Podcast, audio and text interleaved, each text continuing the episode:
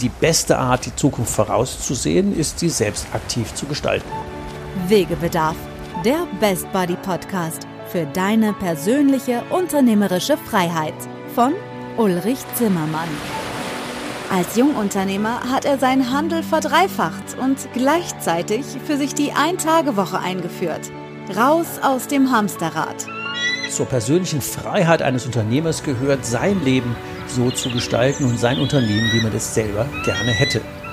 Seit dem erfolgreichen Verkauf seines Unternehmens ist Ulrich Zimmermann seit 20 Jahren Wegbegleiter für Entscheider in kleinen und mittelständischen Unternehmen. In diesem Podcast wird er, wenn du willst, auch zu deinem Best Buddy auf deinem Weg zur persönlichen unternehmerischen Freiheit.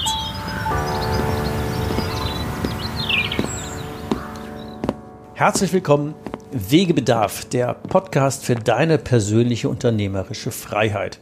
Was passiert in der heutigen Folge? Da reden wir darüber, dass es ja ähm, zur persönlichen Freiheit eines Unternehmers gehört, sein Leben so zu gestalten und sein Unternehmen, wie man es selber gerne hätte. Man könnte auch sagen, die beste Art, die Zukunft vorauszusehen, ist, sie selbst aktiv zu gestalten. Und da stellt sich ja die Frage, wie mache ich das denn eigentlich?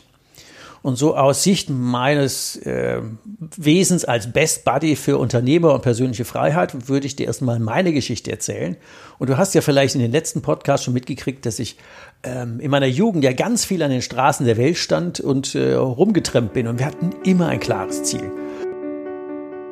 Wegebedarf, der Podcast. Dein Ziel. Ob wir nun in fünf Tagen am Nordkap sein wollten oder heute Abend zum Bier in Jever oder dem, zum Sonnenaufgang auf dem höchsten Berg von Korsika, auf dem Monte Cinto stehen, es war immer völlig klar, wir haben ein Ziel, wir wissen wohin und wir wissen wozu. Meistens war es einfach Spaß haben, was erleben, aber es gab immer ein klares Ziel. Und dieses Ziel hat uns dahin gezogen. Das war auch von der Planung so. Wir hatten das Ziel und dann haben wir rückwärts geplant, wie komme ich dahin? Und ob ich jetzt ähm, das Auto mich bis X oder Y mitnimmt. Wir haben ja nie das Ziel aus den Augen verloren. Und ob ich da vier oder sechs Tage brauche, das war völlig egal, weil wir wollten als Nordcup. Und wir haben das auch immer geschafft. Plus, minus. Und haben wir auch nie uns vom Ziel abbringen lassen. So, jetzt zurück zur unternehmerischen Freiheit. Natürlich habe ich irgendwann mal mit 22 den elterlichen Großhandel übernommen und eine meiner ersten Aufgaben war, ein Warenwirtschaftssystem einzuführen. Das hat man damals nicht. Und dann war das plötzlich mit den Zielen und der Freiheit irgendwie weg. Das ist eine coole Aufgabe für einen jungen Chef. Ähm, das war auch super toll, weil plötzlich war ich ja der wichtigste Mann im ganzen Laden. Alle mussten mich fragen, wie zum Funktionieren was. Das war, war klar, super toll, ich ganz wichtig. Aber wie die Freiheit, warum? Ich war im Hamsterrad, habe den ganzen Tag morgens als Erster und abends als Letzter diese, dieses Warenwirtschaftssystem da gequält. Ich war mein bester Abarbeiter. Das war für meine Begriffe ziemlich weit weg vom Thema Freiheit und Unternehmer. Und äh, da habe ich beschlossen, heute würde ich sagen, da gibt es definitiv Wegebedarf, da muss ich raus. Ich war da 27 und denke, wie, das geht ja gar nicht. Wieso habe ich denn früher so viel Freiheit gehabt und heute habe ich irgendwie gar keine mehr? Was hat mich denn eigentlich abgelenkt? Und da muss ich sagen, das war eigentlich das Hamsterrad. Vor lauter Tun, vor lauter Wald die Bäume nicht mehr gesehen. Und dann habe ich mir überlegt, jetzt bin ich 27 Jahre alt, war also schon ein bisschen älter geworden, bin ich 27 Jahre alt, was will ich eigentlich wirklich in meinem Leben?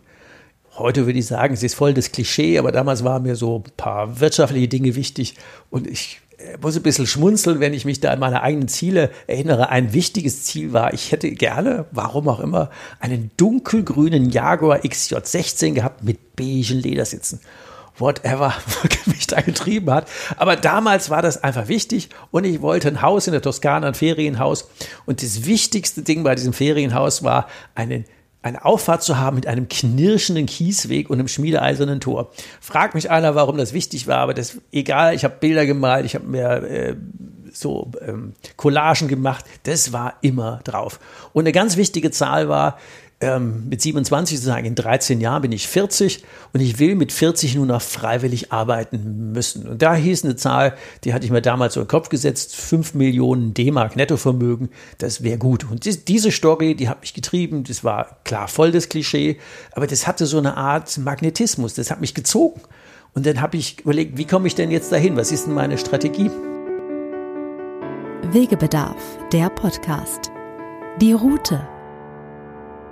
Und dann habe ich mich mit der Strategie des Unternehmens beschäftigt und überlegt, wie komme ich denn dahin?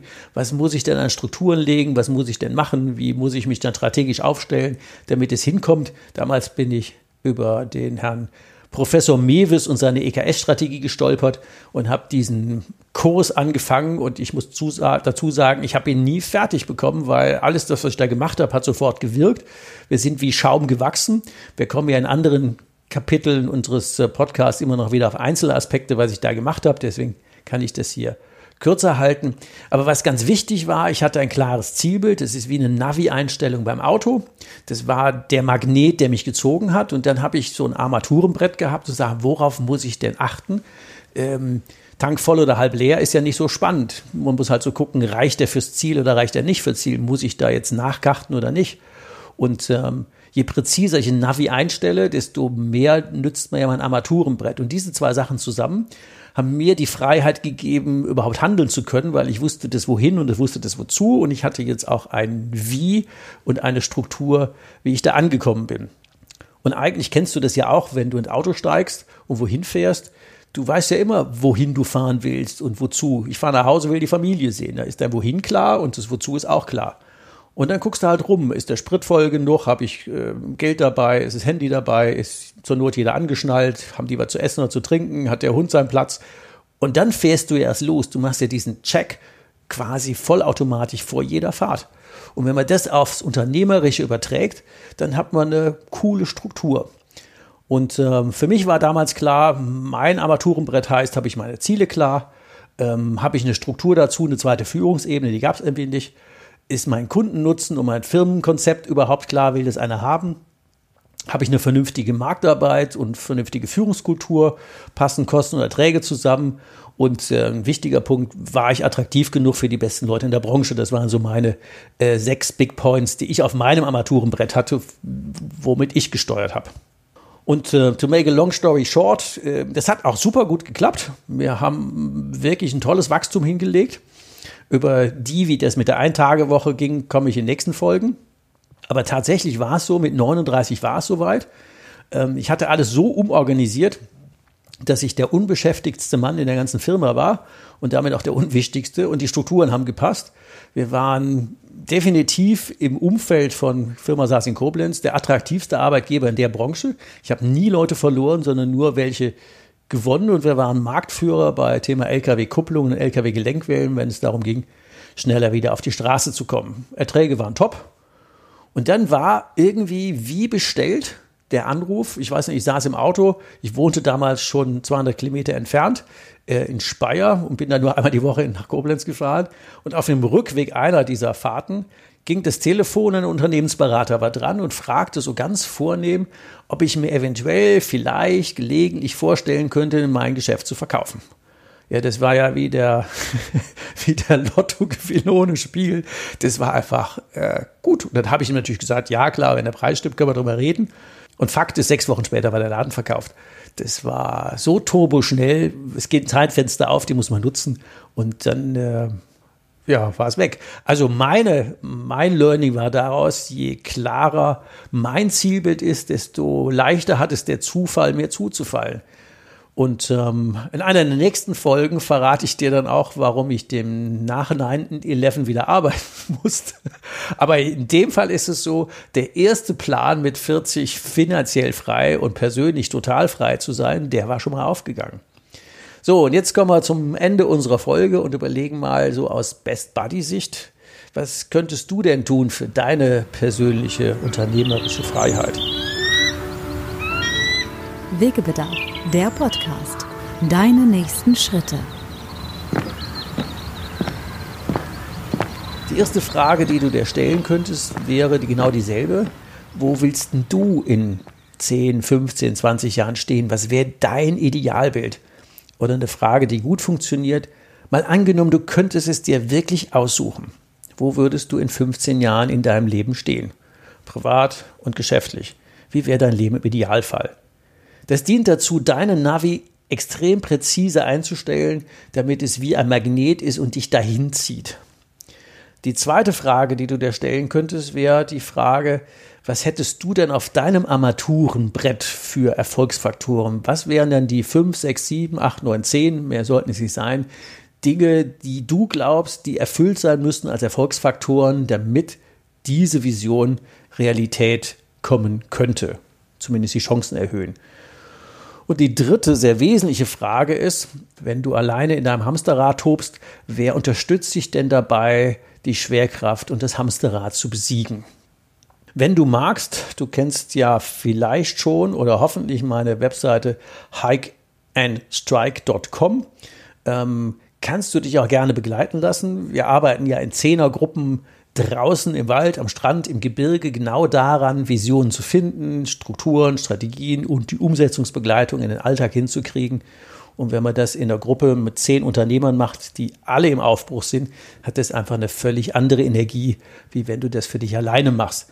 Fühl dich eingeladen, äh, mal hinzugucken und zu überlegen, ob das was für dich ist. Und ähm, ansonsten freue ich mich auf die nächste Folge, wenn wir wieder über unternehmerische persönliche Freiheit reden und den nächsten Aspekt beleuchten. Also, bis in zwei Wochen. Ciao. Hast du noch immer Wegebedarf? Keine Sorge. Auch in der nächsten Folge begleitet dich dein Best Buddy Ulrich Zimmermann wieder auf dem Weg in deine persönliche unternehmerische Freiheit. Geh mal auf meine Webseite www.hikeandstrike.com. Bis zur nächsten Folge. Macht's gut. Bis bald. Ciao. Wegebedarf. Der Best Buddy Podcast für deine persönliche unternehmerische Freiheit.